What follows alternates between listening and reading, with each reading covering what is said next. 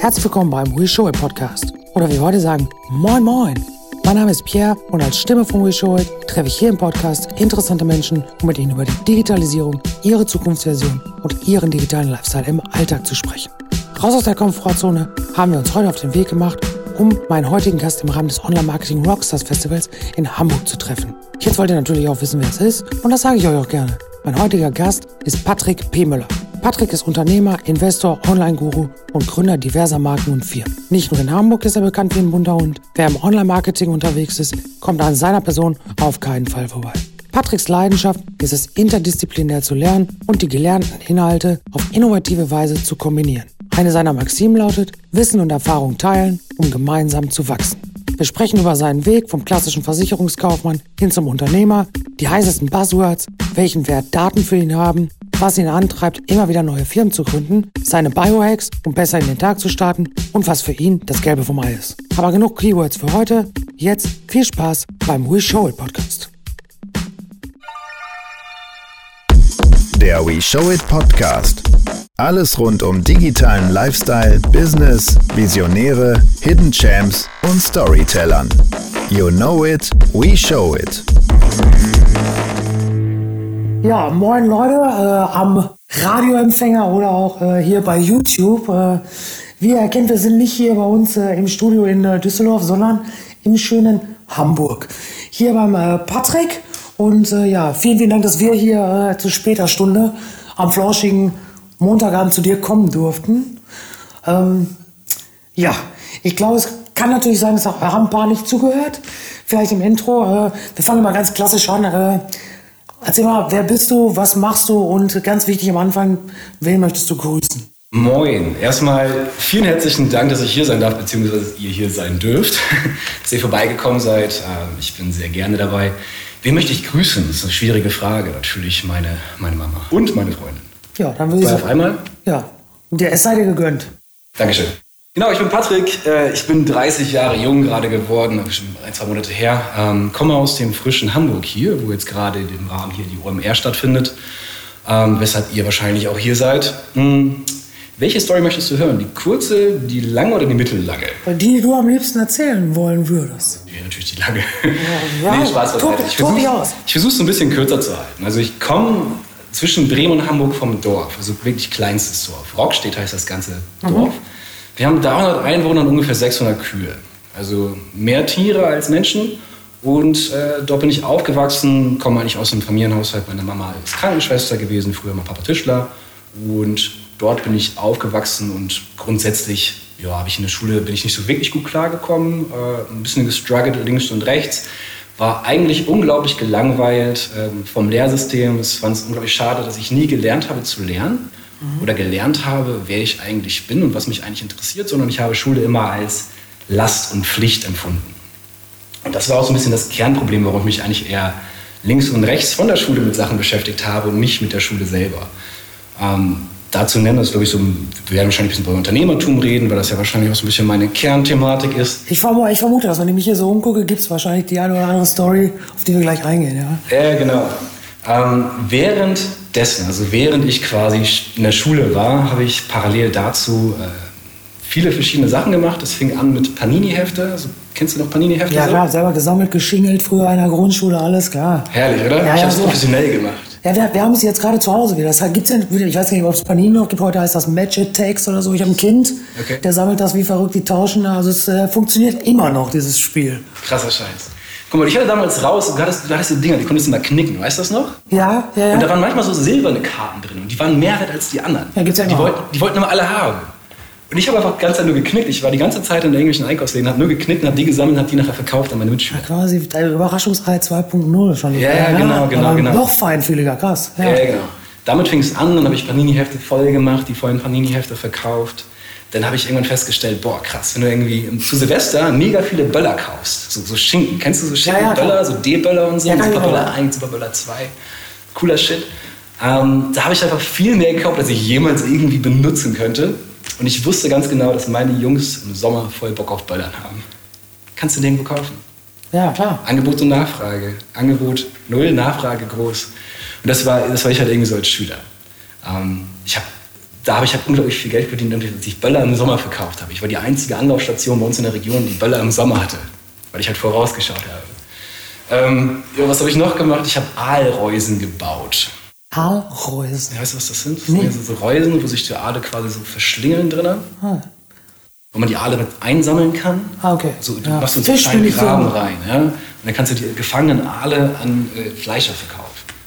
Das fand ich ja total spannend. Hat dann nicht so gut funktioniert wie die anderen Sachen, aber war trotzdem eine Erfahrung wert. Ähm, und ich war in diesem Bereich halt schon immer sehr interessiert, aber es wurde halt nie aus der Schule gefördert. Ähm, entsprechend in der Schulzeit war ich halt, wie gesagt, sehr schlecht. Ich bin vor dem Abi abgegangen, ähm, weil ich einfach nicht mehr hingegangen bin, unglaublich gelangweilt war. Und entsprechend musste ich halt irgendwie was machen und habe mich dann dazu durchgerungen, eine Ausbildung bei der AOK Niedersachsen zu machen. Das habe ich immer. Das ist eins der wenigen Dinge übrigens, äh, witzigerweise, weil ich findet man relativ wenig, äh, da kommen wir auch nochmal zu. Das habe ich aber gefunden und da habe ich mich tatsächlich, äh, wenn ich mir so deine Vita durchgelesen habe, gefragt, ach krass, seine Story, die ich so finde, fängt irgendwie an bei der AOK, relativ kurz, ja. was darauf deuten ließ, er hat sich anders entschieden. Ähm, wie kam es dazu und warum dann doch wieder anders? Ich war ja optionslos. Ich bin von der Schule abgegangen, weil ich nicht mehr hingegangen bin. Die haben mich dann rausgeschmissen. Ähm, und dann habe ich eigentlich so festgestellt, okay, krass, was machst du denn jetzt eigentlich so? Irgendwie Aalreusen funktioniert nicht, Böller kaufen. Familie hat das auch gerade erstmal durch, ja. Ist jetzt auch nicht so irgendwie was, was du die ganze Zeit machen kannst. Ich hatte noch so einen kleinen Zigarettenhandel, das ist eine andere Geschichte. Ähm, das konnte ich auch nicht mehr so unbedingt dauerhaft weitermachen und ich musste auch mal irgendwie was lernen. Und meine Eltern haben mich dann dazu angehalten, mich irgendwie zu bewerben. Und mit meinem Realschulabschluss, den ich hatte, der zwar nicht gut war, konnte ich mich ja bewerben, wurde da irgendwie im Assessment Center genommen und war dann der einzige ohne Abitur, der, der bei der AOK angenommen worden ist, weil ich einfach alternativlos war. Mhm. Es war herrlich.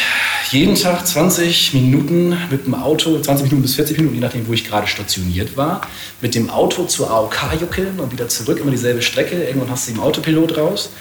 Ähm, jede Art von Verbesserungsvorschlag wird quasi als negatives Aufmucken äh, dargelegt. Und ich war auch unglaublich schlecht in meiner Ausbildung, also mindestens genauso schlecht wie in der Schule. In meiner Ausbildung in den ersten zwei Jahren. Schöne Grüße an dieser Stelle übrigens an meine alten Aus Aus Ausbilder von der AOK Niedersachsen. Es war eine schöne Zeit, auch sehr lehrreich. Ich habe auf jeden Fall festgestellt, was ich nicht machen möchte im Leben. Was ja sehr wichtig ist, glaube ich, auch auf deinem ganzen Weg dann wahrscheinlich. Ja, ich glaube, wenn du weißt, was du nicht machen möchtest, äh, ist dir schon mal sehr stark geholfen. Ja, das Oder es ist, nicht. Eine, ist eine Motivation für in die Richtung, was du eigentlich machen möchtest. Und dass du merkst, du musst dafür deinen Arsch aufreißen. Du musst jetzt echt mal was machen. Und diese Lehre kam dann auch tatsächlich. Nur weil ich das, was ich da gemacht habe, absolut nicht wollte, habe ich im letzten Jahr der Ausbildung wirklich den Arsch aufgerissen. Ja, okay, ein bisschen. Aber ausreichend zumindest, dass ich dann letztendlich noch Jahrgangsbester wurde da hat nur tatsächlich die, die theoretische und die mündliche Prüfung gezählt und da war ich, glaube ich, ganz gut. Ja, und dann bin ich von der AOK abgegangen und wollte eigentlich nur noch das Dorf verlassen, weil es mich überhaupt nicht befriedigt hat. Ich war rundum unzufrieden, gelangweilt von dem ähm, Leben, das da die meisten Menschen tatsächlich leben. Da würde ich ganz kurz gerne nochmal drauf eingehen, weil du sagtest ja, äh, auch was deine Mutter und dein Vater gemacht haben. Mhm. Gab es denn da nie irgendwie auch eine Tendenz, dass deine Eltern, weil das ist ja oft auch so, dass sie dir irgendwie was vorleben oder dich in irgendeine Schublade gerne gesehen hätten? Ja. Vielleicht auch im gleichen Berufsfeld oder irgendwie so? Oder? Nicht im gleichen Berufsfeld. Also, sie haben es gar nicht unbedingt gut gefunden, dass ich von der AOK weggegangen bin. Also, ich hatte ein Übernahmeangebot, ich hätte da bleiben können, ich hätte irgendwann vielleicht mal Abteilungsleiter werden können, so in 30 Jahren oder so. Äh, total spannend. Aber einen sicheren Job hätte ich da gehabt und dass ich den aufgegeben habe, freiwillig, um nach Hamburg zu ziehen, ohne einen Plan, äh, das fanden sie nicht so gut. Und dass sie es nicht so gut fanden, habe ich quasi so interpretiert, okay, dann, dann halt jetzt das Recht, äh, Kindergeld brauche ich auch nicht, ich komme so alleine klar und ich werde schon irgendwie mein Ding finden. Und das war halt so meine Motivation, mein Antrieb, nach Hamburg zu gehen und äh, mein Glück zu versuchen. Ich habe ähm, äh, relativ äh, klar, wir hatten vorhin im Vorgespräch auch schon mal, sind wir darauf eingegangen, 2011 erste Gründung, was daraus so alles entstanden ist. Ich sehe hier im Büro, da hinten vor allen Dingen und hier über so ein paar kleine Aufkleber und zwar vom Preishelden. Ah. Das äh, ist so eine, so eine kleine Story, da seid ihr ja quasi im, im ich sag mal, im Wettbewerb zu diesen ganzen Gutscheinponys, Wunschgutschein etc. Äh, Gibt es denn da, äh, ja, irgendetwas, wo du sagen würdest, das ist quasi unser Asset anders zu den anderen und was, wo, wo geht's Richtung Affiliate-mäßig Ja. geht in der Zukunft hin. Also zu, zu all den Sachen, die ich gemacht habe, war Preisrecht das Einzige, das nicht funktioniert hat und aktuell auch nicht mehr weiter läuft. Aber, aber ein guter Einstieg, weil äh, Aber gut, das was- Einzige, Einzige, was du wahrscheinlich finden konntest. Ja, aber, aber, aber ist ja gut, weil es ist ja mal, äh, vielleicht auch mal interessanter, über vielleicht was äh, Scheitern zu sprechen, als Ja. immer nur die Big Stories zu hören. Ja, ja, absolut. Aber vielleicht bleiben wir so ein bisschen chronologisch Ja, in der Reihenfolge. Ich bin ja irgendwann dann, dann so nach Hamburg gekommen letztlich ähm, und habe hier dann bei der Techniker Krankenkasse ganz kurz ein Gastspiel gehabt. Festgestellt, dass das überhaupt nicht anders ist als bei der AOK und habe dann angefangen, BWL zu studieren in der Uni Hamburg.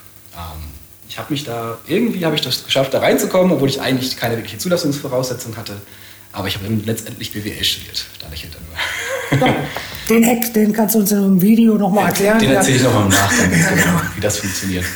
Auf jeden Fall habe ich dann studiert und ich habe das Studieren wirklich genossen. Und ich habe so festgestellt, okay, wenn ich mir selber meinen Tagesablauf irgendwie regeln kann, äh, ist das so. Dann habe ich tatsächlich das erste Mal gelernt zu lernen. Während des Studiums habe ich mein Geld verdient. Also ich war, glaube ich, schon immer so ein kleiner Hustler, wenn man es so bezeichnen möchte. Mein Geld verdient durch Blutspenden, Samenspenden, äh, Barkeepern, ein bisschen Modeln. Ich habe quasi alles in meinem Körper verkauft, was zu verkaufen ist. In der Bar sowieso gerne. Äh, ich habe Trinkgeld auch als Trinkgeld verstanden und habe die ersten Semester wirklich überragend genossen. Ich hatte tatsächlich durch die ganzen gerade genannten Sachen, die ich gemacht habe, die eigentlich für mich keine Arbeit waren, sondern entweder Freizeit, Sachen, die ich sowieso gemacht hätte, äh, und dafür habe ich sogar Geld bekommen, ähm, habe ich letztlich tatsächlich meinen Lebensunterhalt sehr gut verdienen können. Habe ich noch so ein bisschen auf ein Stipendium drauf hingearbeitet, das habe ich letztlich auch noch erhalten. Äh, und so konnte ich quasi eigentlich safe mein Studium hätte ich zu Ende bringen können, bis ich dann erstmalig äh, etwas Sinnvolles machen wollte und etwas lernen wollte und bin ich quasi bei Wirkungsvoll gelandet, einer Agentur für Suchmaschinenoptimierung. Das ist quasi mein Background, wo ich auch herkomme, Online-Marketing. Ja, und das wird jetzt der Mind Change quasi. Das wird so ein bisschen der Mind Change und ähm, ich habe schon immer gerne gespielt, gerne, gerne herausgefunden, wie man irgendwie überlebt, Geld verdient, was aufbaut. Und für mich war das Ganze so ein bisschen so ein Spiel im Bereich SEO, Suchmaschinenoptimierung. Das war quasi so meine, meine große Spielwiese, wo ich das für mich nicht Job, sondern ab dann wurde es zu Freizeit. Das war der Moment, wo Arbeit zum Hobby wurde. Und das war 2011. Das war 2000, Anfang 2011, als ich bei Wirkungsvoll angefangen habe. Äh, während meiner Zeit bei Wirkungsvoll habe ich den Axel Jack Metayer kennengelernt. Vielleicht kennt ihn einer oder andere von euch. Hier sitzen übrigens ein paar mehr Leute im Raum, falls. Äh, mal die Zuschauer, ihr dürft einmal klatschen. Ja, ich dachte auch, wir wären zu zweit, ja, okay. Ähm, nee, ist gut. Auf jeden Fall den Axel Jack Metayer, das ist äh, damals bekannt unter dem Namen Autoschieber Axel, weil er die Seite kfz.net hatte, der auch fünfstellige Einnahmen und Umsätze im Monat generiert hat. Er alleine als One-Man-Show mit irgendwie vier Stunden Einsatz die Woche. Ich habe auch so ein bisschen mit, hat er seine Story erzählt.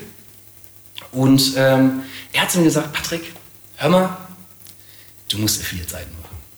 Du musst ein passives Einkommen aufbauen, passives Einkommen generieren. Einkommen, wo du nichts für machen musst. Das klang für mich erstmal plausibel. Na, Geld, Wür- Würde wahrscheinlich heute noch jeder unterschreiben. Exakt. Und in der Phase habe ich dann, das ist tatsächlich das Büro, wo wir jetzt hier sitzen, sein Büro war damals hier schräg die Straße gegenüber. Deswegen kenne ich auch nur die Leute, die hier runter sitzen. Deswegen ist das Ganze immer noch zustande gekommen, nur durch Axel tatsächlich. Okay, ja, wie eine Family schon fast. Ja, ja, schon so ein bisschen. Ja. Dazwischendurch ein bisschen was anderes gemacht, aber das ist äh, Geschichte für nach dem Talk. Für danach. Genau. Und äh, Axel hat mich quasi ein bisschen unter seine Fittiche genommen und wir saßen Nächte bei ihm da drüben im kleinen Kabuff-Büro da, wo noch dran, drin geraucht worden ist und die ganzen Gardinen sind irgendwie gelblich verfärbt und sind total geil und schmodderig. Ich habe es geliebt da. Und ich fand es total cool und hackerisch da zu sitzen und irgendwie zu lernen, wie man WordPress-Seiten baut und äh, Affiliate-Nischen findet und wie man die SEO-mäßig optimiert, also Maschinenoptimierung betreibt und sie nach oben zu pushen, damit passives Einkommen zu generieren. Und da zu der Zeit habe ich halt jeden Tag, weiß nicht, 12, 13, 14 Stunden nur das gemacht, weil es mein Hobby und meine Arbeit zugleich war. Habe auch den Job gekündigt bei der Wirkungsvoll GmbH, beziehungsweise erst bin ich einfach, habe ich gesagt, okay, ich bin Werkstudent, ich komme jetzt erstmal nicht mehr. Und später, als ich dann die ersten, glaube ich, fünf oder zehn Seiten online hatte, hatte ich halt so ein passives Einkommen zusammen, dass ich sage, okay, ich brauche auf gar keinen Fall mehr einen Job. Ich habe auch noch mein Stipendium, die ganzen anderen Sachen, die ich gemacht habe. Blutspenden und Samenspenden muss ich zu dem Zeitpunkt auch nicht mehr. Äh, auch wenn ich da verlockende Angebote Ich erhalten wollte gerade sagen, aber gut, wenn man immer wieder darauf zurückgreifen könnte. Ja, genau. Als ich dann aufgehört habe, das ist der Trick, wenn man gut im Samen, gut im Samen spendet. Dann melden die sich. Genau, wenn man aufhören möchte, melden die sich und bieten mehr. Ja. Weil die Nachfrage einfach groß und die echt viel Geld haben. Also Leute, wenn ihr guten Stuff habt, Ja, guten darf niemals unter Preis verkaufen. okay, ähm, zurück zum Thema. Äh, ich hatte dann irgendwie so meine 10, über 20 waren, 20, 25 Affiliate-Seiten, hatte mein passives Einkommen irgendwie, wovon ich mehr als leben konnte. Ich hätte mein Studium zu Ende machen können, äh, Semesterferien, Reisen, das war mal mein Wunsch. Und ähm, habe das dann auch gemacht, beziehungsweise vorgehabt. Habe den Job gekündigt und dann kamen so die ersten Kunden auf so Netzwerkveranstaltungen auf mich zu und haben gesagt, hey, kannst du uns nicht auch helfen hier oder da? Und ich so, hm, ja, aber was, eigentlich nicht, aber wieso? Was würde ich denn, was, was zahlt ihr denn pro Stunde so? Ja, was ist Freelancer? Ich dachte ja, meinetwegen auch das. Ich wusste zu dem Zeitpunkt nicht mal, was ein Freelancer ist. 100 Euro? Ich so, äh, wie viel soll ich arbeiten? Ja. genau, und so ist es quasi zustande gekommen, dass ich das erste Mal ähm, selbstständig war, aus Versehen Freelancer war, aus Versehen meine eigenen Websites hatte mit passivem Einkommen und von da an ging irgendwie alles fürchterlich schnell. Das heißt, die sind aber auf dich aufmerksam geworden durch deine eigenen Seiten, logischerweise. Nee, auf, meistens auf Events. Also ich habe damals viel genetzwerkt, war viel auf Netzwerkveranstaltungen, was ich heutzutage fast gar nicht mehr bin tatsächlich oder nur auf ganz wenigen. Ähm, habe mir gerade im Bereich SEO, Online-Marketing ein großes Netzwerk aufgebaut, viele coole Leute kennengelernt, ähm, die, ich auch, die, die ich auch sehr schätze und die mir auch sehr geholfen haben in vielen Bereichen. Ja, und da hatte ich quasi die ersten Kunden, für die ich selber arbeiten konnte. Habe dann noch ein paar andere gute Leute gefunden, mit denen ich mich zusammentun konnte, die auch für mich arbeiten wollten. Dann aus Versehen tatsächlich eine Agentur gegründet, die ich auch immer noch habe, worüber ich sehr froh bin, weil bei meinen ganzen anderen mittlerweile Startups kann die Agentur halt wunderbar unterstützen und ich kann halt keine bessere als, als also ich würde mein Online-Marketing, die Online-Marketing-Intelligence, die Webanalyse, die Prioritäten setzen in den Online-Marketing-Kanälen keine anderen Agentur überlassen als meine eigenen. Und das ist meistens auch das, was ich dann in den Startups heutzutage mit reinbringe. Die habe ich halt immer noch. Und danach kam die Gelbe vom Ei GmbH, wo wir Freeware entwickelt haben, kostenlose Software.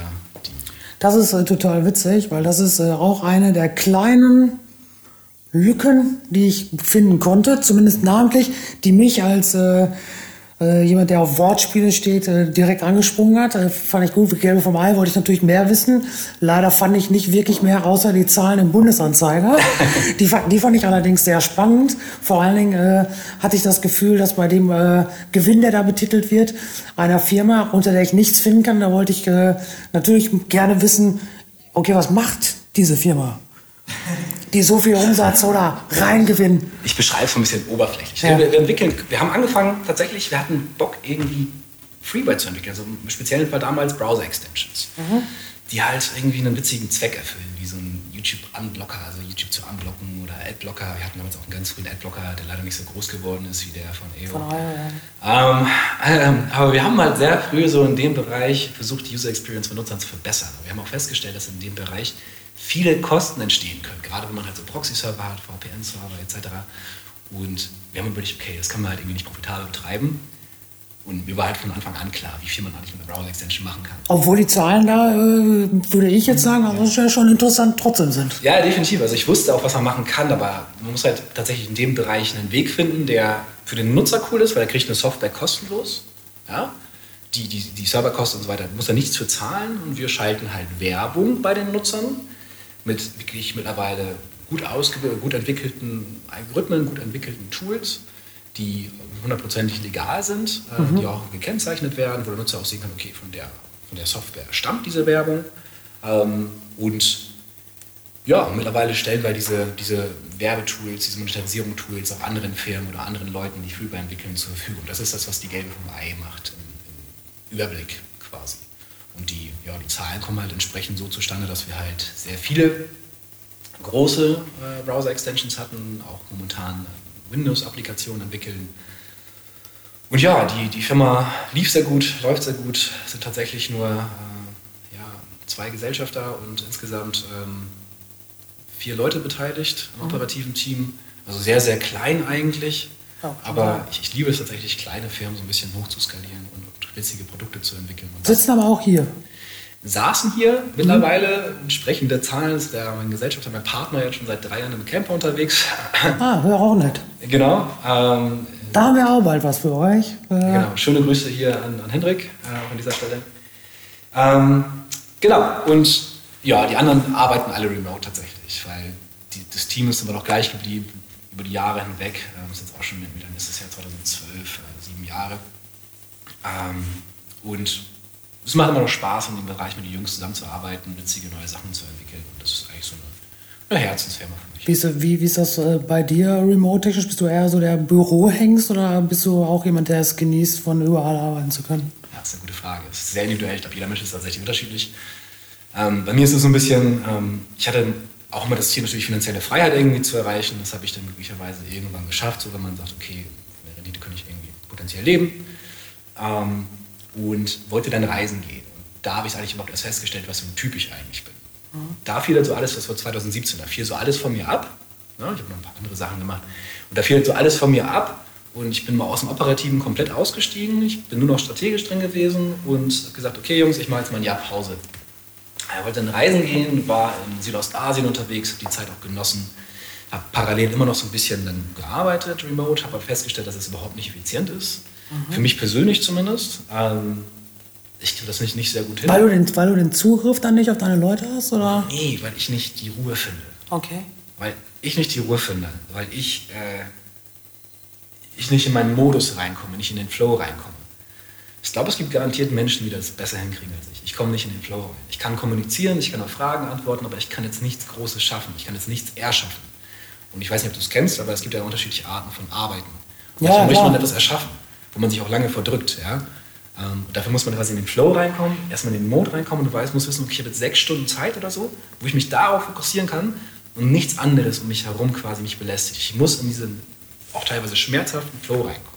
Ja, das, und das schaffe ich halt auf wie, ist das bei einer, wie hältst du das bei deinen Mitarbeitern? Weil gerade diese Thematiken, die sind ja momentan so ein bisschen omnipräsent. Ich sag mal so ein bisschen äh, Buzzword Bingo, New Work etc. pp. Ähm, wie, wie hältst du das? Ähm, ja, wir haben ja eingangs schon mal so ein bisschen über so ein Buch gesprochen, was du ja sehr gut fandst, ne? Big Five for genau, Life. Ja. Ähm, ich bin absolut der Überzeugung, auch schon bevor ich das Buch gelesen habe, was jetzt kürzlich gewesen ist, ähm, dass man Mitarbeitern alle Freiheiten geben sollte. Also nicht alle Freiheiten, aber gemeinsam an Zielen arbeiten nicht nur das Unternehmensziel, sondern auch das Ziel der Mitarbeiter oder die Big Five, die Big Five-Ziele der Mitarbeiter. Und ein weiteres Konzept ist es ja letztendlich aus dem Buch, der Zweck ist der Existenz auf Unternehmensseite und auf Mitarbeiterseite und die müssen zusammenpassen. Da muss man gucken, ob man die Unternehmensziele und die Mitarbeiterziele gemeinsam erreichen kann, gemeinsam einen Strang ziehen kann oder ob das nicht möglich ist.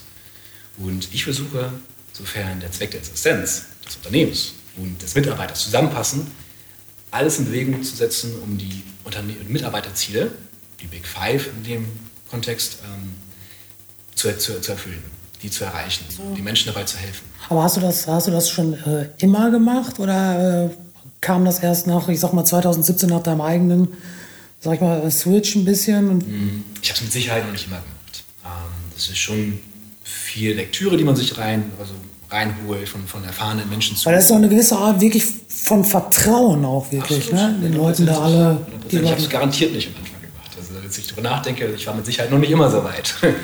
Ich bin ja aber auch dazu zur Selbstständigkeit gekommen wie die Jungfrau zum Kinde.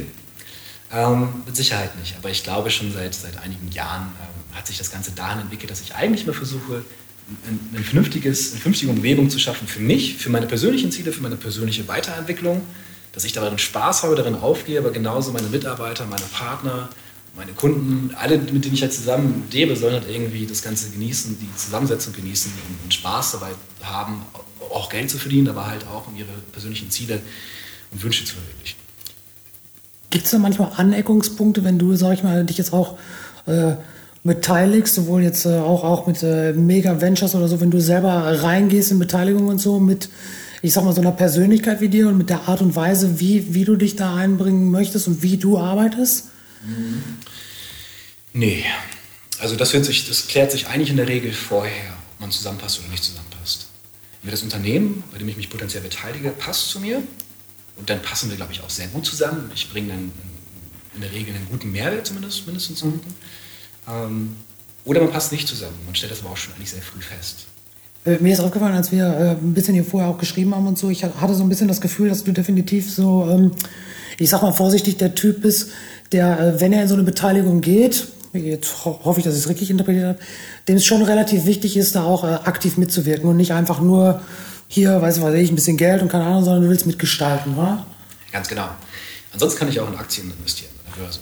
Ne? Also ich meine, wenn ich, wenn ich mich an einer Firma beteilige, möchte ich ja mein Know-how oder zumindest das, wovon ich denke oder wovon ich ausgehe, dass ich da in dem Bereich Know-how habe, äh, mit einbringen in die Firma, um mein Investment A, mehr, mehr mehr zu erwirtschaften quasi, aber auch um primär den jungen Gründern oder anderen Gründern mit meiner Erfahrung zu helfen. Nicht nur was, was das Operative angeht, was die Strukturen, Prozesse, Absatzkanäle, Automatisierung angeht, sondern auch was die Teamentwicklung angeht, Persönlichkeitsentwicklung, Leadershipentwicklung und äh, ja, generell das Miteinander innerhalb des Teams, weil da habe ich auch viel Erfahrung gemacht. Man ist schon oft aneinander geraten und äh, vieles davon hat er sich vermeiden lassen, wenn man Sachen aus einer anderen Perspektive betrachtet. Aber kommt das vielleicht auch ein bisschen daher, dass du sagst, ich sage jetzt mal, jetzt hast du ja viel von deinem Werdegang, wie es bei dir abgelaufen ist, dass du, ich will es nicht, ich sage jetzt mal, Helfersyndrom und keine Ahnung, dass du es vielleicht anders erlebt hast und deswegen jetzt auch nochmal auf einer gewissen Art und Weise auslebst, quasi, dass dich das auch dir einen Anreiz gibt, halt anderen Menschen zu helfen? Gut möglich. Also ich meine, die Entscheidungen, die Menschen treffen, bedingen sich ja immer aufgrund ihrer, aufgrund ihrer Erfahrungen aus der Vergangenheit. Das ist ja sehr häufig ja, ja. der Fall. So funktionieren Menschen, glaube ich, in der Regel. Und das ist mit Sicherheit auch bei mir der Fall. Also meine Erfahrungen, die ich gemacht habe, haben sicherlich auch Auswirkungen auf mein Handeln, das ich aktuell habe. Und ja, als ich 2017, da haben wir, glaube ich, kurz darüber gesprochen, diese Auszeit genommen habe, habe ich auch ganz stark festgestellt, was ich möchte und was ich nicht möchte. Und äh, meine Jahresreise habe ich dann quasi abgebrochen nach drei Monaten, weil mir urlangweilig wurde. Oh, okay, und ich es total vermisst habe, äh, ja, an, an, Projekten zu arbeiten, Projekte zu prototypen, äh, Firmen aufzubauen, mit, mit, Menschen quasi was zu erschaffen, Existenzen zu erschaffen, coole Produkte zu erschaffen und äh, mit meinem Team rumzublödeln hier. Also das Aber wie ist das, wenn ich, äh, wenn ich mich für ein Jahr aus dem Operativen abmelde und dann quasi mein eigenes Unternehmen nach drei Monaten die Tür aufgeht und ich mein eigenes Unternehmen wieder crash und sage, Überraschung, ist das. Äh War witzig, der Moment. Die wussten auch nicht, dass ich wiederkomme. Ja. Auf einmal stand ich halt hier so natürlich so, moin, ne? Bock auf ein Bierchen. Ähm, ja, es war, war interessant. Also ich fand es witzig. Ich habe mich total darauf gefreut, hier wieder reinzukommen und die Gesichter zu sehen. Aber warst du denn komplett raus? Hatte ich jetzt hier irgendwas erwartet, wo du gesagt hast, mm, okay, auch in der kurzen Zeit schon? Äh ich war, also ich war zumindest hier in der Agentur, so hier sitzt ja meistens ein Großteil jetzt nur die Agentur. Äh, da war ich tatsächlich komplett raus. Da hat Marvin Pape die, die Hand am Lenkrad. Äh, ich sehe hier hinten ja logischerweise äh, so eine schöne Fahne Research Lab. Erzähl doch da auch mal ein bisschen was. ReachLab ist tatsächlich äh, entstanden aus PP Network, was meine erste Firma war, meine erste Agentur, wo wir auch schon Agenturleistungen erbracht haben. Und was wir mit ReachLab machen, ist eigentlich äh, datengetriebenes Online-Marketing, wenn man so möchte. Also wir nennen das Ganze Online-Marketing Intelligence. Ähm, darunter versteht sich quasi die Webanalyse, die Attributionsmodell, die Attribution quasi dahinter, als auch das Aussteuern über diverse Online-Marketing-Kanäle, wobei man natürlich vorab priorisieren muss, gerade bei einer jungen Firma, die noch nicht so viel Erfahrung haben, nicht so viele Datensätze haben, wo man tatsächlich aufgrund der Datenentscheidungen treffen kann, welche Kanäle gehen wir eigentlich an und welche Kanäle gehen wir nicht an. Mhm. Oder in welcher Reihenfolge testen wir die Kanäle eigentlich aus? Und wenn ja, wie machen wir das eigentlich und wie können wir das Ganze bewerten? Und das ist quasi ReachLab mit auch dem Fokus, wo wir ursprünglich herkommen, halt äh, ja, Suchmaschinen, sprich Suchmaschinenwerbung, Suchmaschinenoptimierung, aber mittlerweile auch Amazon-Optimierung. Also alles, Amazon ist ja auch eine Suchmaschine, wenn man so möchte. Ja, YouTube ja auch. YouTube ist auch eine Suchmaschine. Das können wir alles, alles was datenbetrieben ist, können wir. Da fällt, da fällt mir was zu ein. Wir hatten in einem der ersten Podcasts ähm, äh, Professor Dr. Äh, Tobias Kollmann da und da haben wir auch äh, ist ja jetzt ein rein datengetriebenes Business und mit dem habe ich äh, tatsächlich, weil das da gerade irgendwie on Vogue war, würde mich jetzt auch nochmal interessieren, ähm, haben Daten für dich einen Wert und wenn ja, welchen? Weil da haben wir gesprochen über Datensteuer und so ein Kram, was ja jetzt auch wieder politisch irgendwie gerade. Ja, also ob Daten für mich einen Wert haben? Selbstverständlich haben Daten einen Wert. Aber was sind Daten? Also Daten ist ja alles, was Einsen und Nullen sind. Deswegen müssen wir so ein bisschen differenzieren. Ja, ich meine tatsächlich auch auf diese politische Schiene, die jetzt gerade ja wieder so ein bisschen äh, wieder aufkocht. Datensteuer und dieser ganze Kram. Wie stehst du zu solchen Dingen? wenn ich ehrlich bin, habe ich da keine große Meinung zu oder keine qualifizierte Meinung zu. Ja. Tendenziell finde ich nicht, dass es eine Datensteuer vonnöten ist. Wie war denn von dem Kollmann die Meinung? Ja, der, der empfand das auf jeden Fall auch als äh, sehr, sehr schwierig, weil er sagte ganz klar, dass diese Idee äh, von ja, quasi, ich nenne es mal alten Männern in grauen Anzügen, die auch äh, sowas äh, sich berufen wie auf so einem Steuersystem. Ähm, ja, dass das eigentlich eine Idee auf einem ganz alten System ist mit einem neuen Namen. Und deswegen ist das eigentlich nicht weit genug gedacht, hat er gesagt. Ich verstehe die Stoßrichtung dieser Diskussion halt überhaupt nicht, weil, keine Ahnung, wenn man, über, wenn man sich an das Steuersystem anlehnt, ja, dieses Steuersystem, was wir in Europa haben, was löcherig ist wie nur so ein Schweizer Käse, holländischer oder irischer Käse, je nachdem, wie man es halt äh, bezeichnen möchte, dass der Schuster gegenüber 50% Steuern zahlt, aber Amazon in Deutschland irgendwie zwei oder in anderen mhm. Ländern sogar Minussteuern genau. zahlt, sprich, die kriegen für jeden Euro Umsatz Geld zurück. Bilanz. Ja, und ich zahle 50% Steuer. Da würde ich lieber ansetzen, anstelle davon quasi nochmal irgendwie Datensteuern zu erheben oder irgendwie Uploadfilter zu erzwingen oder so ein Kram. Tangiert dich sowas wie äh, aktuell Artikel 13? Macht das dein Geschäft schwieriger? Geschäftlich tangiert es mich tatsächlich gar nicht, glücklicherweise. Deine Kunden? Wahrscheinlich teilweise? Ja, mit Sicherheit teilweise. Ich weiß aber ehrlich gesagt nicht, was wir alles so für Kunden in der Agentur haben. Ich bin da operativ nicht mehr drin. Ne? Mhm. Und ich selber habe so keine Kunden, wenn man es so bezeichnen möchte. Ich arbeite noch mit einem VC zusammen, wo ich ein bisschen äh, bei Gelegenheit sie unterstütze in der Due Diligence, in der technischen Due Diligence. Ähm, aber ansonsten tangiert mich das tatsächlich persönlich wenig. Ich finde es aber auch nicht sinnvoll. Und ich glaube, viele freie Künstler tangiert es sehr, die versuchen, Werke zu, zu erschaffen oder, oder ne, quasi, quasi einen, ein Schaufenster zu nutzen, das quasi YouTube ist oder andere Plattformen wie Twitch, man Livestream, wo es auch unglaublich schwierig ist, einen Upload-Filter zu generieren. Überleg doch mal, so, so ein Livestream, wo ein Upload-Filter stattfinden soll, wo es eigentlich live geuploadet wird, wo keine Zeit ist, noch irgendwie einen Filter drüber zu laufen, laufen zu lassen, Algorithmen drüber laufen zu lassen und dann erst auszusteuern, was sie aber machen müssen, wo sie selber schon angekündigt haben, dass sie es für Europa einfach sperren werden in dem Moment.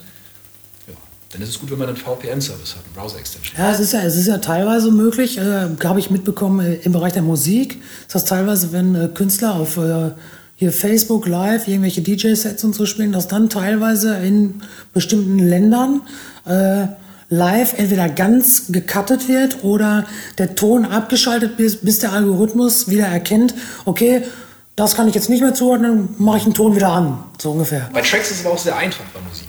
Ne? Ja. Musik ist viel, einfacher als Bilder. Ja, klar. Ja, oder bewegende Bilder. Ja, wie du schon sagst, das ist bei Bildern wahrscheinlich, wahrscheinlich schwieriger. Ähm, wir haben ja bei uns auf der Plattform, bei We Show It, äh, wir bilden ja diverse Dinge ab, auch äh, wie Events, Konferenzen etc. Jetzt haben wir uns ja letztes Jahr auch äh, im Rahmen des OMRs, auf so einem Vorgeplänkel-Event quasi, äh, kennengelernt. Mich würde mal interessieren, ähm, weil du ja vorhin kurz auch nur gesagt hast, du bist da nicht mehr so viel umtriebig. Wir hören in den letzten äh, Wochen, Monaten immer wieder äh, diese Thematik, äh, Inhalte, die dort stattfinden, sind völlig irrelevant. Wir gehen nur zum Networken hin.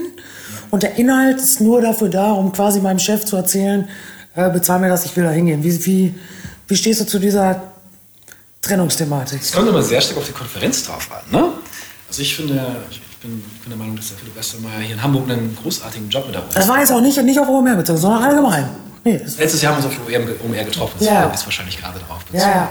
Aber OMR finde ich ist halt echt so ein starkes Paradebeispiel. Ich finde es echt cool gemacht, wie sie es aufgezogen haben. Das ist ja quasi so eine Freizeitveranstaltung mit Live-Acts zwischendurch, wo irgendwie coole Bands oder so auf. Das ist schon sehr Lifestyle. Ja, ja, ja, das ist mega Lifestyle. Und da hinzugehen, so, das kannst du dem Chef halt super verkaufen. Hier sind auch internationale Speaker, zwischendurch halt irgendwie ja, coole Rock- oder Pop- oder Rap-Musik.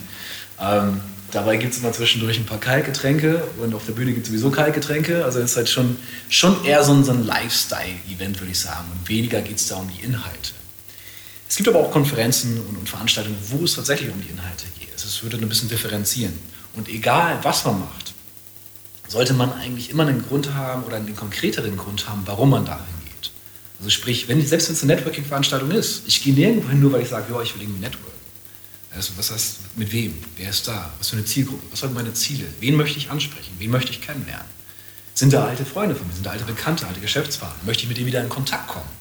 Was sind meine konkreten Ziele, um auf ein Event zu gehen? Weil auf ein Event zu gehen, dafür, da habe ich Opportunitätskosten. Ja? Ich könnte entweder arbeiten, ich könnte Zeit mit meiner Freundin verbringen, meiner Familie, oder ich könnte einfach nur auf der Couch flezen und irgendwie Game of Thrones oder so gucken. Das sind die Opportunitätskosten. Und alles davon mache ich gerne. Entsprechend brauche ich tatsächlich immer ganz konkrete Ziele, warum ich dahin gehe. Das kann Networking sein, das kann inhaltlich sein, das ist aber individuell auf die Konferenz gemünzt. Ich habe äh, auf einer Webseite von dir gefunden, ähm, dass äh, du nicht an Einhörner und Feelgood-Manager glaubst. Äh, das ist ein bisschen konträr zu dem, äh, sage ich jetzt mal, wie, wie, was du ja vorhin erzählt hast. Äh, Big Five, wie kommst, du, wie kommst du zu der Aussage und an was glaubst du denn dann? Ähm, ich, ich glaube, ich, ich habe viele Firmen kennengelernt, die irgendwie mega die coole Firmenphilosophie und so, äh, propagieren. Genau richtig. Ne? So runterschreiben, so hey, das ist unser Statement, dafür stehen wir, wir, wir, wir sind das. Ne? Ja, wie in jeder, also eine Jobanzeige heute, wenn ich überlege, wahrscheinlich weißt du selber noch, wie war eine Jobanzeige früher ja. und was steht da heute? Heute steht da eigentlich nur Shishi. Genau, wir glauben, also why, how, what, ne? Simon ja. Sinek übrigens ein saukeiler, saucooler Speaker. Äh, Würde ich jetzt gerne gleich im Lauf nochmal einen Tipp geben für einen Talk, den ja, ich, ja. ich gut fand. Ähm, Why, How, What ist quasi die Firmenphilosophie runterge runtergebetet so. Aber die Frage ist nicht, was da drin steht, sondern was wird gelebt. Was ist tatsächlich die Realität, wenn man ins Büro kommt? Wie fühlt man sich, wenn man hier ins Büro kommt oder wenn man irgendwo ins Büro kommt? Wie wird miteinander umgegangen? Wie wird kommuniziert? Wie wird, wie wird gegenseitig unterstützt oder gar quasi runtergedrückt innerhalb der Teams, mhm. innerhalb der Abteilung oder in der, in der Management-Ebene? Das ist eigentlich das, worauf es ankommt und nicht, dass man schreibt, dass man das so machen möchte, sondern dass man es macht. Da hast du schon das Gefühl, dass das äh, in neun von zehn Fällen wahrscheinlich, aber mehr, äh, wer schreibt, der bleibt, ist so ein bisschen, ja? Also wenn man es aufschreibt, ist ja quasi schon mal ein erster Schritt zur Besserung. Ne? Ja, ich verteufel ja nicht, dass man es aufschreibt, sondern ich, ich wünsche mir eigentlich nur, dass es mehr auch gelebt wird letztendlich. Neun von zehn ist vielleicht ein bisschen zu hoch gegriffen, aber ist schon häufig der Fall, dass man Sachen schreibt, die man tatsächlich nicht in der Realität sieht.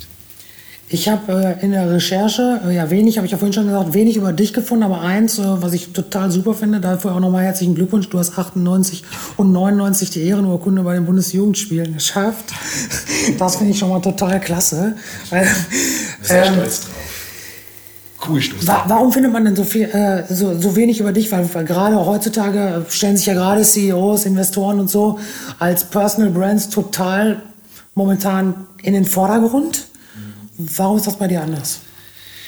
Das ist eine gute Frage tatsächlich. Ähm, ich hatte es, A, hatte ich nie die Notwendigkeit. Das ist, glaube ich, so das, das Größte. Ich habe nie gesehen, dass es mir irgendwelche Mehrwerte bringen würde, persönlich, in meiner persönlichen Entwicklung, in, in meinem Wohlbefinden, in meiner Glückseligkeit, dass ich mich irgendwie nach vorne stelle und große Interviews gebe oder auf die Bühne gehe oder irgendwas erzähle, ähm, wo, viele, wo ich viel Aufmerksamkeit erhalte es hat mir auch nie viel gegeben, tatsächlich. Also ich habe es ein, zwei Mal ne, gemacht, so ne, mal irgendwie ähm, ja, gespeakt und so. Es hat mir Spaß gemacht, tatsächlich. Das hat mir nicht so wirklich gefallen. Ich bin vorher mal nervös, ähm, bin eigentlich, es ist bei mir schwierig zu beschreiben, ob ich nun extrovertiert oder introvertiert bin. Ich bin irgendwie so teilweise beides, würde ich sagen.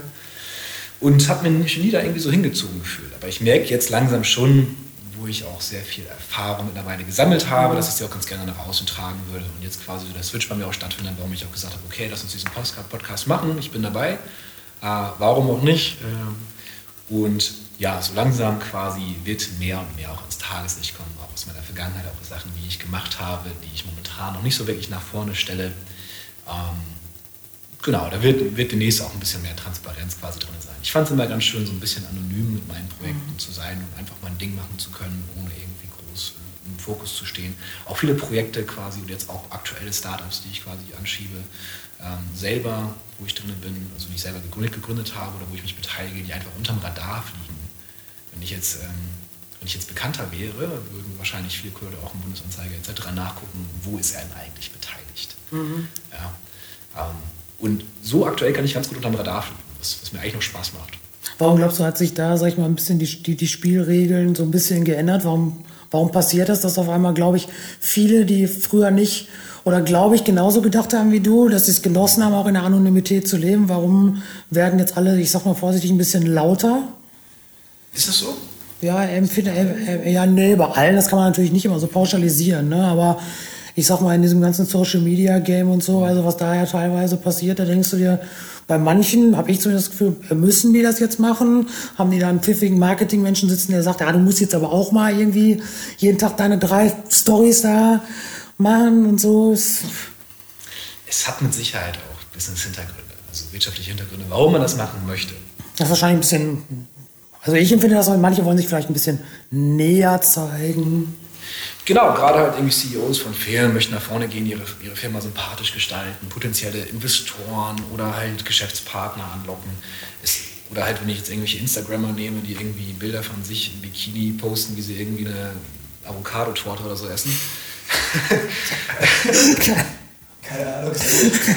ähm, die, die machen das halt auch, um ihre Reichweite zu kriegen, um Hashtag Avocado, Avocado-Torte und so zu posten. Ja. Ähm, um dann irgendwie Editorials oder so zu verkaufen. Es ist meistens halt schon ein wirtschaftlicher oder halt persönlicher Fame-Hintergrund, glaube ich, dahinter, warum man, warum man das machen möchte. Bei mir ist es tatsächlich, ja, also so eine gute Frage. Ich glaube, einerseits natürlich, ich möchte coole Startups finden, junge Menschen vor allem finden, die talentiert sind, gerne hier aus Hamburg. Jeder, der meint, dass er talentiert ist, ist äh, hier immer auf einen Kaffee eingeladen tatsächlich. Der Bock hat, was Cooles zu entwickeln. Ähm, ich spreche gerne mit jedem und, und helfe jedem. Vor allem talentierte und arbeitswillige und, und fleißige Menschen, die Bock haben, gute Startups zu finden. Und vielleicht auch meine Message an der einen oder anderen Stelle ein bisschen nach, außen zu, nach draußen zu bringen. Ähm, ja, was, was, was treibt dich da äh, noch ein bisschen, vielleicht auch mehr? Ich habe letztens einen Podcast gehört, da hat gesprochen der ähm, Philipp von Einhorn Kondome, falls er das was sagt. Ja. Äh, und der hat, äh, das fand ich total interessant, der hat gesagt, ähm, er möchte, dass ihn, er ist auch offen für jeden, jeder kann ihn gerne anrufen, ansprechen, ja. aber nur dann, wenn er die Welt verbessern möchte. Also quasi so ein bisschen dieses, ähm, ja, ist immer einfacher gesagt, aber er, er, er zum Beispiel sagt, ähm, er, er möchte immer ein bisschen weiterdenken, nicht nur Business, sondern wirklich nachhaltiger irgendwie was aufbauen. Ist wie, wie, wie? Macht der Einhorn. Äh, nee, pass mal auf bei mir ist es tatsächlich so, die Entscheidung, ob ich ein Projekt mache. Also meistens in meiner Holding fangen wir ja Projekte an, prototypen sie und dann entscheiden wir, wird daraus eine Firma oder nicht. Okay. Ja? Oder ob ich mich in einem Startup beteilige. Mhm. Diese Entscheidung wird immer nach, nach meinem persönlichen Prioritätslevel gestoßen. Das ist halt nicht nur dieser eine, das ist eine Metrik, die ich betrachte. Bringe mhm. ich der Gesellschaft einen Mehrwert dadurch, dass, was, durch das, was ich gerade mache? Mhm. Wir haben auch schon mal Trading-Algorithmen entwickelt, wovon nur wir profitieren. Bringe ich dadurch der Gesellschaft einen Mehrwert? Nein. Ah. Verdiene ich damit Geld? Ja. Ja. äh, und vor allem, mache ich damit was, worauf ich selber Bock habe und wo ich was lerne?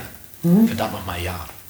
Und das sind meine drei Main Facts, meine drei, diese Metrik, die Matrix kannst du über alles legen, was ich mache. Also, entweder also Bock und Lernen steht bei mir an erster Stelle, weil wenn ich darauf keinen Bock habe und nichts lerne, so, dann warum soll ich es überhaupt machen? Ich, ich muss es nicht, sondern das, das ist halt elementar. Mhm. Eigentlich aber genauso elementar ist, ist das wirtschaftlich irgendwie zielführend. Also mache ich das als Arbeit, ist es Arbeit oder ist es Freizeit? So. Freizeit kann ich auch Geld für, verballern. Wenn es irgendwie so einen Arbeits-Background hat, wirtschaftlichen Background hat, solltest du aber auch Geld verdienen. Weil es bringt mir nichts, die coolste Firma mit einem Feelgood-Manager und Einhörnern aufzubauen, die tatsächlich da sind in dem Moment, ja, bringt überhaupt nichts, wenn die Firma quasi nach einem Jahr pleite geht naja. und Leute ohne Job dastehen. Ja, das, das bringt ja nichts so. Deswegen ist das auch ein wichtiges Kriterium. Und es wäre natürlich super cool, wenn man der Gesellschaft auch noch einen Mehrwert bieten kann, wenn man anderen Menschen damit helfen kann. Nicht nur sich selber, nicht nur seinen Mitarbeitern, weil dem biete ich ja sowieso schon einen Mehrwert. Ja? Immer, egal was ich mache, sondern halt auch noch extern einen Mehrwert bieten kann. Das ist für mich auch wichtig, ist auch eine Priorität. Aber ist tatsächlich in dieser Reihenfolge erst auf Platz 3 bei mir. Ja, gut, ich meine, das war, das war da tatsächlich auch. Er hat natürlich auch nicht äh, pikierlich gesagt, sondern hat gesagt, die haben sich natürlich auch so ein Standing erarbeitet, wo er sich das auch rausnehmen kann und jetzt möchte, da er den, sag ich mal, den wirtschaftlichen Background geschaffen hat, um jetzt solche Entscheidungen treffen. Ja, ich könnte auch mal ein Glas nehmen. Guck mal. Guck mal. Haben wir das doch auch drauf? Frisches Wasser, ungebrandet, wunderbar. Für alle Audiozuhörer, wir trinken tatsächlich nur Wasser. Ja, kaltes, klares Wasser. Ja. Nee, aber das, das stimmt schon und das äh, schließt ja so ein bisschen das, was du auch sagst, dass sie sich wirtschaftlich zumindest das Standing so erarbeitet haben, dass er jetzt auch so eine Entscheidung auch treffen kann, weil wenn das nicht da wäre, ist das halt auch schwierig. Das ist bei mir genau dasselbe, klar. Irgendwann hat man die Freiheit, die Entscheidung zu treffen. Ansonsten wäre Geld wahrscheinlich noch, noch weiter oben. So, ne? Dann mache ich auch Sachen, worauf ich keinen Bock habe, wo ich nichts lerne, wenn ich irgendwie Geld brauche, um zu überleben, selbstverständlich. Wir haben bei uns mal so ein bisschen das Thema Offline First. Du bist ja Online-Marketing-Spezialist und optimierst quasi rund um die Uhr. Wie optimierst du dich denn selber? Nimmst du dir auch mal Zeit, irgendwie mal ferner von deiner Weltreise, dich mal rauszuziehen oder?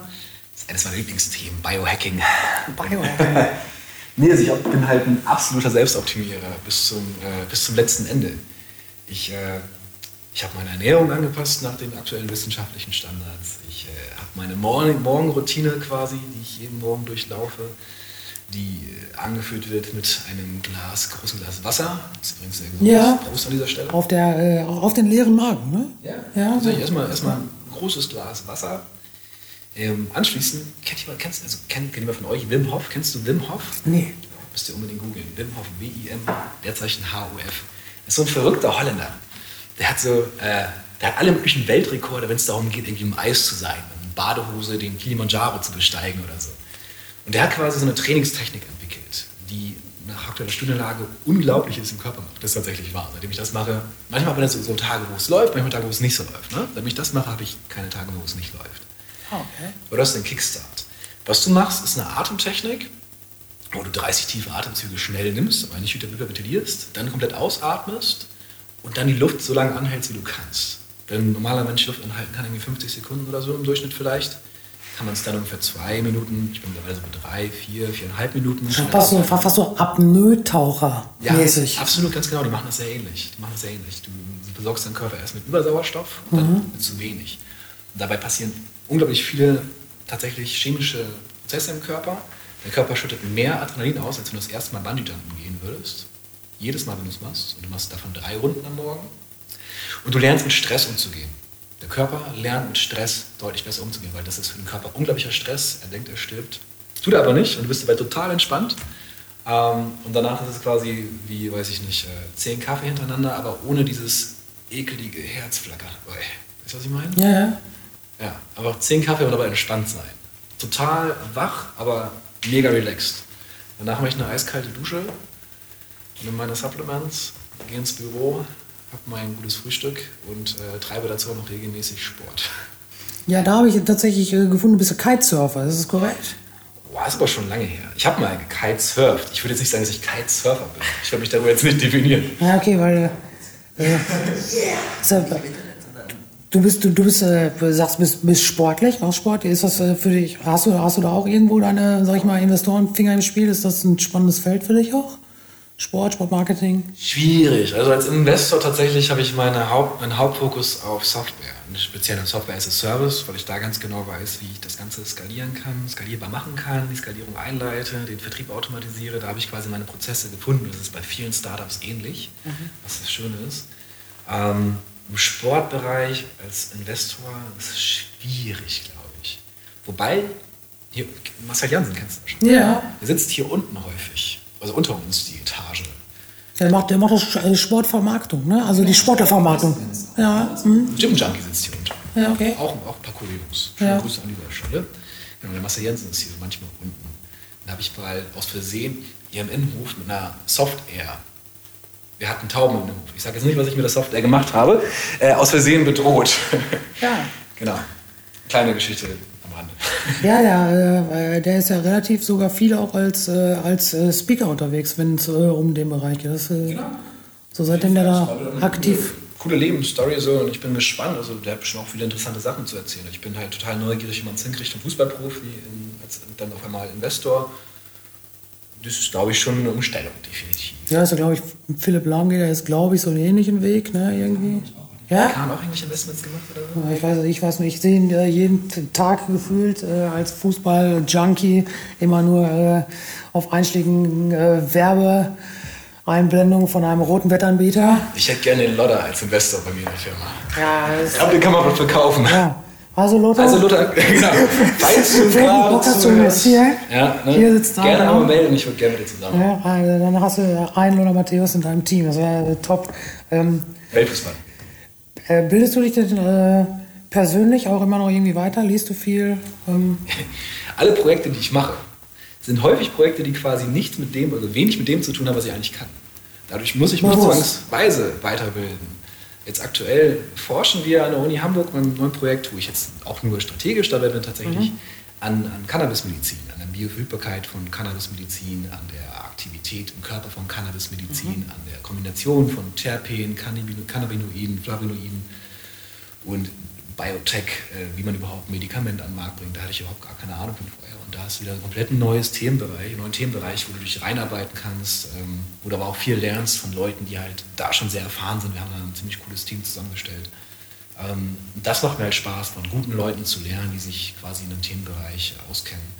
Ich mir jetzt persönlich so in meiner Freizeit weiterbilde, ich lese viel, ich war jetzt gerade im Urlaub, da habe ich halt Big Five for Life gelesen, fand ich ein ganz gutes Buch.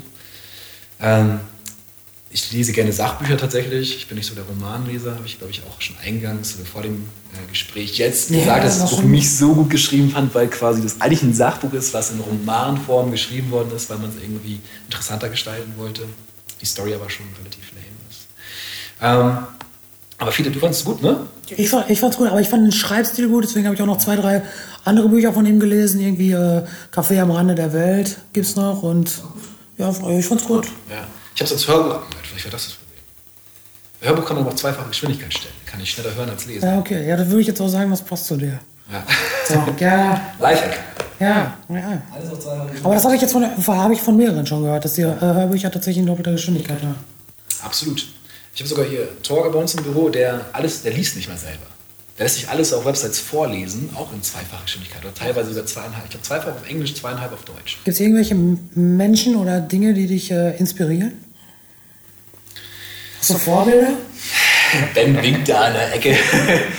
ah, es ist ganz schwierig. Also mich inspiriert alles und nichts. Ähm, mich, mich, kann, mich kann der freundliche Bäcker vom Gegenüber inspirieren, weil er jeden Tag so unglaublich freundlich ist und tatsächlich das auch ernst meint. Ernst meinen, ja. Ja, und einfach unglaublich glücklich mit seinem Leben ist. Das kann mich viel, viel mehr inspirieren als irgendwie was, was andere Leute wahrscheinlich denken, dass ihn inspirieren sollte. Und das ist super schwierig zu sagen, das inspiriert mich.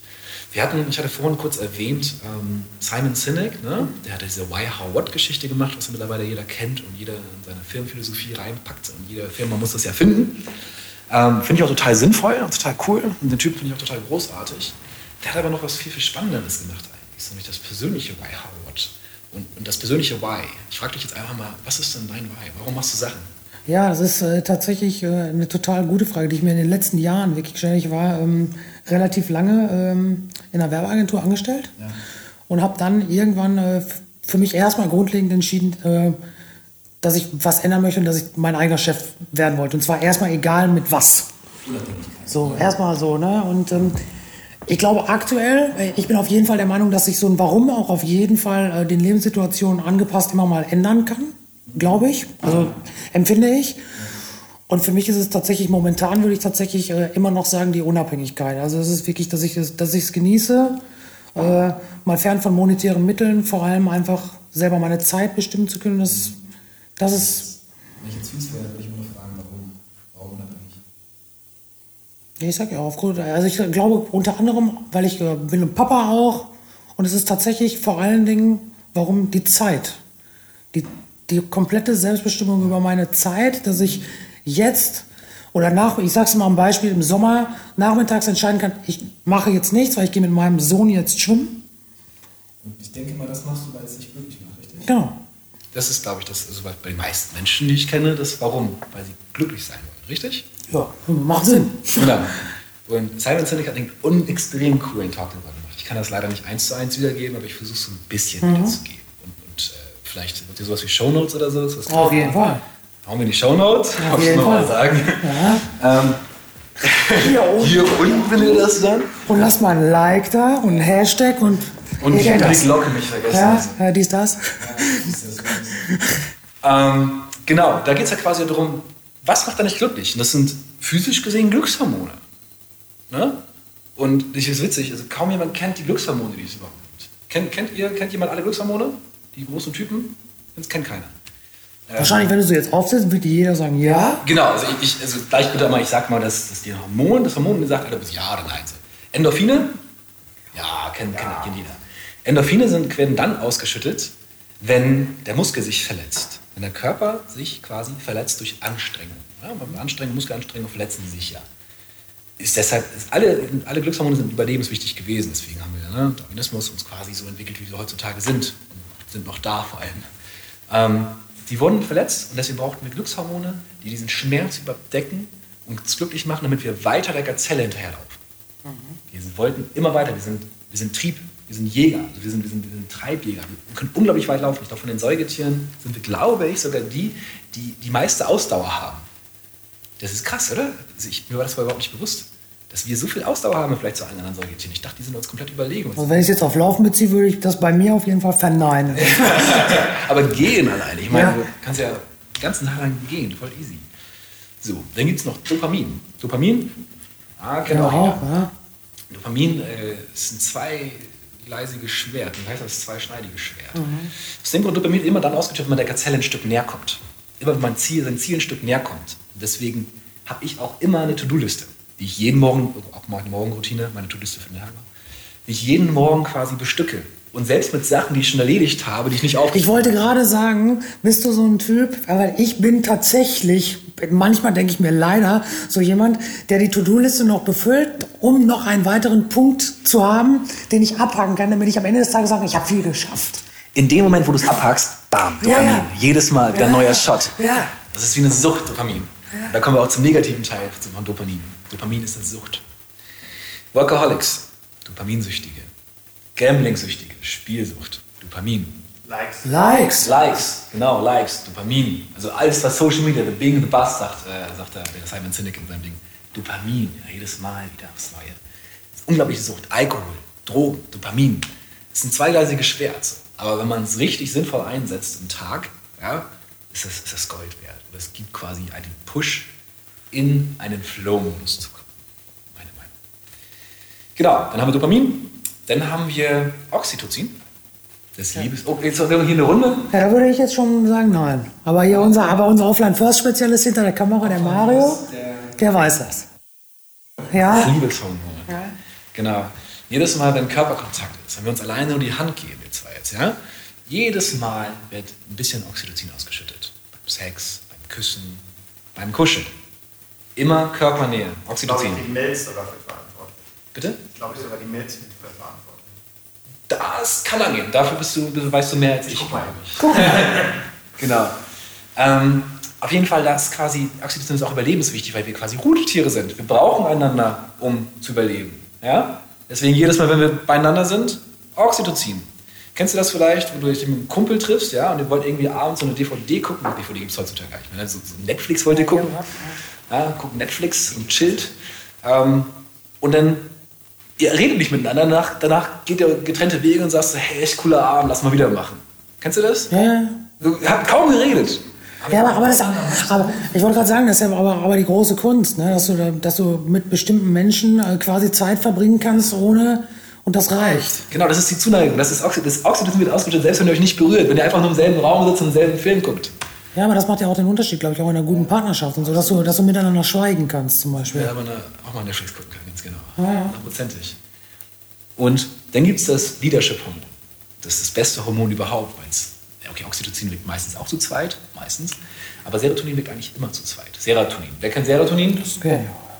Leadership-Hormon. Immer dann, wenn man etwas selber, auf etwas selber stolz ist oder auf jemanden anderes stolz ist, auf errungene Taten stolz ist, Werkstolz, vielleicht kennt ihr das, wir haben vorher eingangs gesprochen, es ist geil, was zu bauen, ne? Werkstolz, was physisches. Andere sehen es, du kannst andere zeigen. Du zeigst es deiner Frau, was du jetzt irgendwie zu Hause irgendwie an der Wand gebaut hast oder so. Du bist stolz auf das Geschaffte, sie ist stolz auf dich. Endlich was gemacht. Alle Serotonin, bam. Es hat einen Grund, warum in den USA bei einer Graduation, also wenn die quasi die, die Teenies da irgendwie von der Schule kommen, ja, dann kriegen sie nicht einfach ihre Note per E-Mail geschickt, so herzlichen Ja, Glückwunsch, gut. Magna cum laude, there you go. Ja, sondern die Leute, die, die kommen quasi, die müssen alle zusammenkommen, die ganze Familie, die kriegen diesen komischen Hut auf, ne? Und müssen aber nach vorne gehen und werden halt vor allen gratuliert. Da sitzt die Familie und da vorne. Was meinst du, was bei dieser Person da vorne vor allen Leuten steht passiert? Die ist so stolz auf das Geschaffte. Serotoninrausch, ohne Ende. Und das Geile bei Serotonin ist, was passiert mit der Familie? Genau dasselbe. Genau so. Anerkennung für Mitarbeiter in der Firma, vom gesamten Team. Gold wert. Für, für den Chef. Der Chef ist stolz auf den Mitarbeiter, auf das Teammitglied. Ich finde das wohl Mitarbeiter nicht, fast schon schlecht. Auf das Teammitglied ist er unglaublich stolz. Das Teammitglied selber ist stolz. Das ganze Team ist stolz auf das Teammitglied, wenn es eine gute Ch- Chemistry, heißt auf Deutsch immer Chemie ist. Wenn es eine gute Chemie ist, das ganze Team drauf stolz. Und das ist der gute positive Drive, den man als Leader quasi in der Firma, in der Familie, in der, in im Freundeskreis versucht, äh, sollte versuchen darzustellen. Genau. Ja, das glaube ich sogar, sogar ein Unterschied, den viele gerne spüren würden in der Firma, der mehr wert ist als auch einfach nur das monetäre Mittel, wo ich wieder eine Gehaltserhöhung fordere, weil ich glaube, vielen fehlt genau das. Mhm, mit Sicherheit, vielen. Manchen ist es wahrscheinlich auch egal, es gibt immer unterschiedliche Leute. Aber bei vielen Menschen ist es definitiv zu beobachten, dass sie quasi gemeins- gemeinschaftliches Ziel haben wollen. Ja, ein gemeinschaftliches Ziel, auf das man hinarbeitet, gemeinschaftliche, aber auch Anerkennung für die getane Leistung. Fehlende Anerkennung, das kann in Form von Gehalt sein, das ist aber meistens eigentlich nicht das Gehalt, sondern meistens in Form von verbalen, ja, Wertschätzung. verbalen Wertschätzung, kommunikativen Wertschätzung, Kommunikation überhaupt. Es wird grundsätzlich viel zu wenig kommuniziert in Firmen. Äh, meistens. Ich habe noch zwei Fragen zum Ende. Das eine ist äh, immer so ein bisschen äh, das Learning, was wir hier rausnehmen können. Äh, du bist Unternehmer, du hast äh, viele Unternehmen gegründet, mitgegründet. Ähm, gibt es irgendwie, ich sag mal, ein, zwei Top-Tipps, Lifehacks, die du jemandem mitgeben wollen würdest, der jetzt vorhat, irgendwo, wo auch immer einzusteigen, so einen Weg einzuschlagen, wo du sagst, das wären Dinge, beachtet die? Ja, erstens, ähm, das Wichtigste, glaube ich, überhaupt, ähm, holt euch Erfahrung. Fragt Leute, die Erfahrung haben. Geht auf sie zu. Geht nicht auf eine Networking-Veranstaltung, um Bier zu trinken und irgendwelche Leute kennenzulernen, sondern überlegt euch, mit wem ihr sprechen wollt. Redet mit Leuten, die die Erfahrung schon gemacht haben. Meistens sind sie nett und freundlich und, und reden darüber. Stellt Fragen. Es ist eine Hohlschuldinformation, keine Bringschuld in der Regel. Zumindest sollte man das so sehen. Mhm. Ja? Wenn man Fragen stellt, bekommt man Antworten. Man kann lernen, man kann Fortschritte machen. Und vielleicht sogar aus dem Kontakt noch viel, viel mehr herausholen. Zweitens, was ich halt ganz, ganz häufig sehe bei den, bei den allermeisten Menschen, dass sie halt überhaupt nicht fokussiert sind. Ähm, nicht fokussiert auf eine Sache, die sie eigentlich gerade machen möchten. Und viel zu viel eigentlich irgendwie auf dem Zettel irgendwo rumstehen haben oder rumschweren haben im Kopf.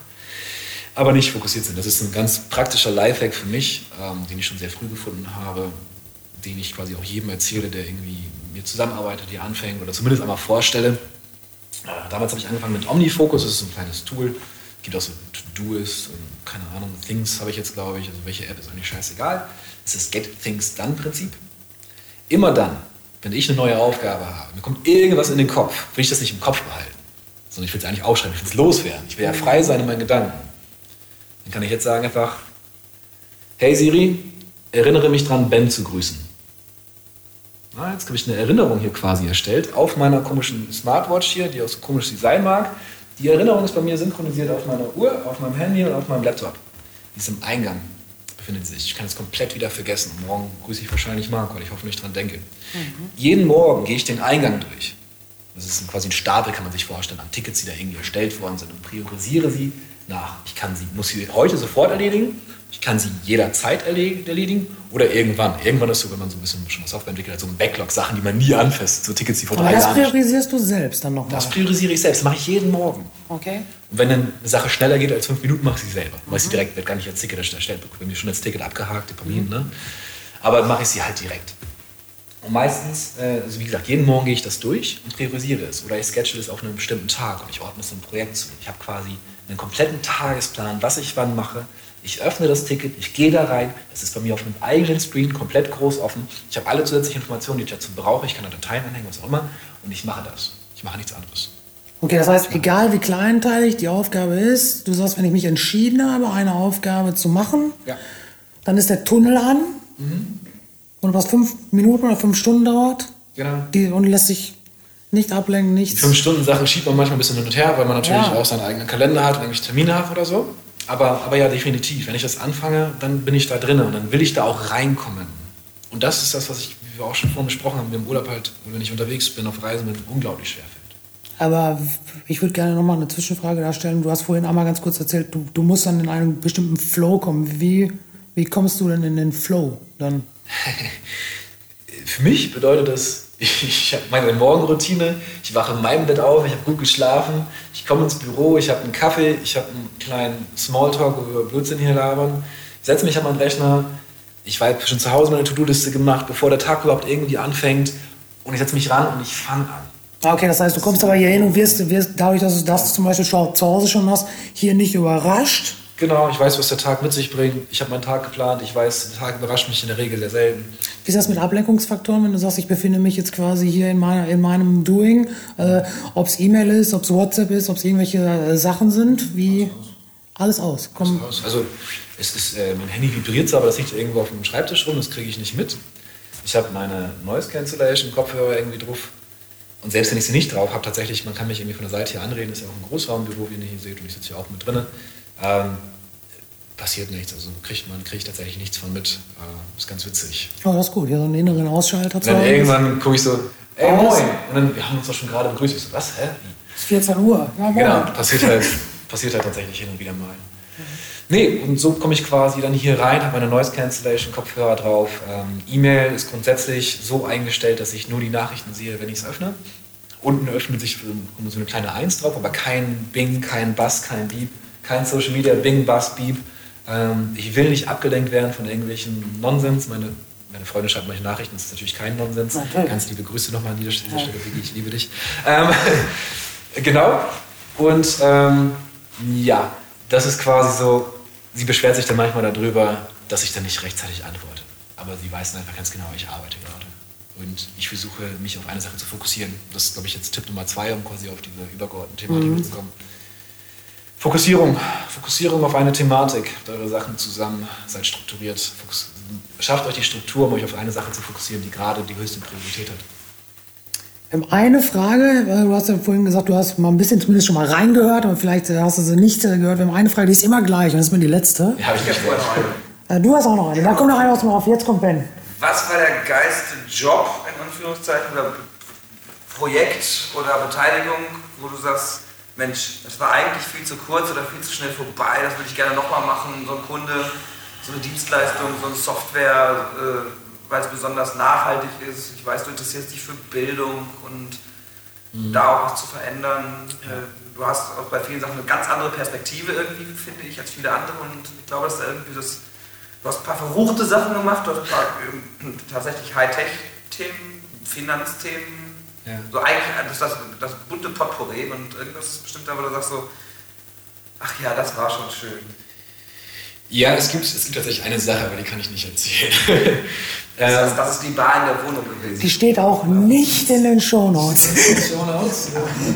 Aber, aber das war, das war. eins dieser verruchten Themen, die man mal gemacht hat, die war extrem witzig einfach war. Ähm, Das war die Zeit, wo ihr auf, äh, auf dem Kiez die Wohnung mit, dem, mit der Bar hattet.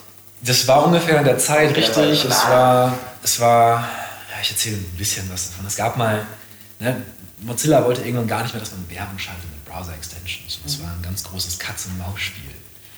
Äh, und wir waren quasi die Stasi von Mozilla. Es war so ein bisschen witzig, ähm, überhaupt nicht schlimm, alles, alles äh, in Ordnung gewesen. Aber es war halt tatsächlich sehr witzig. Ich fand es inhaltlich einfach sehr witzig, wie man, welche Gedankenzüge Detektive oder die Stasi etc. halt haben müssen, um dahin zu kommen, wo sie hinkommen wollen. Und da sich selber mal so ein bisschen so spielerisch reinzuspielen. Das war unglaublich äh, witzig und unglaublich witzige Phase tatsächlich. Das hat, das hat mir Spaß gemacht. Ich weiß nicht, ob das was Positives oder Schlechtes, Negatives für meinen Charakter aussagt, Ich- ich aber glaub- es war unglaublich spielerisch und technisch sehr herausfordernd. Beste Hat Spaß Affiliate-Produkt? Also, Nein. wo du Affiliate für ein Produkt gemacht hast? Oder für einen Kunden als Dienstleister, als Agentur? Das einfachste, wo ich früher am meisten, am easiesten Geld verdient habe im Affiliate-Bereich, waren äh, Fernstudiengänge. Fernstudiengänge, wo man irgendwie 5 bis 10 Euro Provision für eine Miet bekommt, einfach nur Infomaterialien bestellen. Da kann man zum Beispiel sowas, könnte man sowas zum Beispiel machen wie äh, jetzt für alle Fernuniversitäten der Welt Infomaterialien bestellen auf einen Knopfdruck, super Service. Haben wir natürlich nie gemacht. Ähm, aber auch so kann man da, glaube ich, sehr gut Geld mit verdienen. Oder konnte man früher. Heutzutage ist der Markt sieht ja ganz anders aus und auch unsere Seiten ranken in dem Bereich nicht mehr so gut. Aber da haben uns andere überholt, die sich da drum gekümmert haben. Bei uns, meine Affiliate-Seiten, die liegen einfach nur rum. Das ist äh, kein Fokus mehr. Was, was hältst du von diesen aktuellen, wir sagen dazu inzwischen nur noch äh, Funnelhorst-Typen? Also ich glaube, du weißt direkt, wen ich meine. Ne? Also quasi jetzt bei mir, du wirst folgendes kostenlos, alle gleich, aber bei mir. Frage. Nee, das ist nicht die letzte. So, so ist das, was sich im Gespräch noch mal kurz äh, turnt. Ach Quatsch, Kollege ist auch gerade dabei. Was? Sind alle. Kollege mit äh, Dirk Kräuter und alle. Ja, mit, Kollege macht gerade jetzt auch äh, mit Dirk Kräuter zusammen. Nein. Ja, ja. Der, der? Ja, Felix. Ah, da steigen alle gerade ein. In, in diesen, früher nannte man das, äh, wie hieß das? Global, äh, nee, Network Marketing. Network Marketing. Jetzt ist das Marketingblase von von allen. Von allen. Aber, aber es ist schön, wenn dein, wenn dein, Fürchterlich. Also, du hast Networker laufen, merkt man. Ja, meine Antwort ist tatsächlich fürchterlich. Also ich, nicht fürchterlich. Funnels sind total sinnvoll. Also ja klar. kleine, kleine Nebengeschichte, was die halt ich halt häufig mache bei Software as a Service Startups. Du musst halt deine, du musst halt deine, deine potenziellen Kunden kennen. Ja? Es gibt meistens nicht so viele, manchmal zig- Ja, 10.000, sehr manchmal, spitz, nur, manchmal nur sehr spitz, wo du halt einen sehr langen Sales Cycle hast und, und einfach sehr hohe Margen pro Kunden hast letztendlich. Ähm, du musst die Kunden kennen, du musst sie qualifizieren, du musst sie strukturieren, du musst die Personas bilden. Du brauchst einen Sales Funnel, den kannst du im Idealfall, je nachdem wie groß das Ganze ist, automatisieren an verschiedenen Stellen. Du musst wissen, was wann passiert, welche Tasks automatisch erstellt werden. Da helfen zum Beispiel CRMs wie Salesforce oder HubSpot oder sonst was. Das ist ein sinnvoller Sales Funnel, wo du tatsächlich viel Arbeit abnimmst, in kurzer Zeit eine große Reichweite erzielst und dein Produkt und deine Lösung und deinen Mehrwert an den Kunden ranbringen kannst. Ähm, es, ist, es schwappt gerade wahrscheinlich ein bisschen über ist ja schon lange so, dass es so ein paar Leute gibt, die ah, ja. verdienen damit auch ganz gut, glaube ich. Und das haben andere Leute gesehen und die haben gemerkt, okay, die Leute, die mir gut verdienen, die haben eigentlich gar keine Ahnung von dem, was sie da verkaufen. Aber ja, mein Ding ist halt, online zu verkaufen. Und die Online-Medien zu nutzen und zu verkaufen tatsächlich und, und, realistisch zu verkaufen. Oder zumindest, zumindest den Kontakt herzustellen, Interesse herzustellen, Interesse zu wecken. Ja, die, die letzte Frage, die wir tatsächlich immer jedem stellen, ist, ähm, welche Frage hätte ich dir denn stellen sollen, die du gerne beantwortet hättest? Oh, ich habe tatsächlich schon ziemlich vieles beantwortet oder irgendwie einfach reingehauen, was ich irgendwie gerne loswerden möchte. Ähm, was möchte ich gerne beantworten? Hätte ich mir mal die vorherigen Folgen bis zum Ende anschauen können müssen, dann hätte ich jetzt eine gute jetzt Antwort schlagfertig parat gehabt. Sagen alle. Sagen alle? Ja. Das war also auch nicht schlagfertig. ähm, tatsächlich sehr schwierig es ist unglaublich schwierig, weil du hast ja natürlich schon wahrscheinlich von den vorherigen äh, Gästen Fragen also, bzw. Inspiration bekommen und die mittlerweile schon alle eingearbeitet. Ja. In deiner Fragestellung. So, was sind so praktische Tipps? Nee, ich muss, muss aber tatsächlich sagen, dass auf diese Frage, äh, ich glaube, du bist ja jetzt unser neunter Gast. Mhm. Äh, Zehnter. Zehnter? Zehnter? Mhm. Dass davon äh, sechs genau so geantwortet habe. Nämlich, puh, hm, ja, boah. Eigentlich hast du ja schon alles gestellt. Schwierig. Ich kenne dich ja besser als ja. du dich selbst, scheinbar. Sehr gut. Eine, was sind denn deine nächsten Ziele, die du dieses Jahr mit deinen Investitionen bzw. Beteiligungen erreichen möchtest? Oh, das ist eine gute Frage, was meine Ziele sind. Meine Ziele, meine persönlichen Ziele sind, ich möchte neue Sachen lernen, das ist quasi übergeordnetes Ziel. Und ich möchte möglichst vielen Gründern oder zukünftigen Gründern helfen das Ganze zu konkretisieren, mache ich tatsächlich nie. Ich konkretisiere nicht, ich sage, ich möchte meine Beteiligung so und so viel Umsatz haben, ich möchte so und so viele Beteiligung haben, weil das ist mir eigentlich irgendwie relativ egal, wenn ich ehrlich bin. Sondern ich versuche jeden Tag so zu justieren, dass, er, dass ich Spaß hatte, dass, ich, dass er mir gefallen hat, dass ich mich gerne an ihn zurückerinnere und ich was für mein Leben oder für andere Leben auch Sinnvolles in diesem Tag erledigt habe. So, das, ist, äh, das sind meine Ziele ich habe keine großen, also auch Big Five for Life zum Beispiel. Ich habe keine großen Big Five for Life. Ich möchte irgendwann Papa sein. Ich möchte irgendwann eine coole Familie haben oder dass allen gut geht so. Aber ja, das habe ich irgendwie, so wenn ich jetzt noch Papa werde, habe ich glaube ich erreicht oder ich will es hinkriegen so. Ich versuche halt jeden Tag ein bisschen mehr zu machen, jeden Tag ein bisschen mehr Glückshormone im alltäglichen Leben zu produzieren. Und das ist nämlich der Trick an der ganzen Glückshormongeschichte. Wenn du weißt, wann sie produziert werden, kannst du es forcieren. Wenn du weißt, wann in deinem Körper welche Glückshormone warum produziert werden, kannst du die Situation systematisch, regelmäßig in deinen Alltag einbauen. Das ist auf jeden Fall, äh, würde ich sagen, ein schönes, schönes Schlusswort.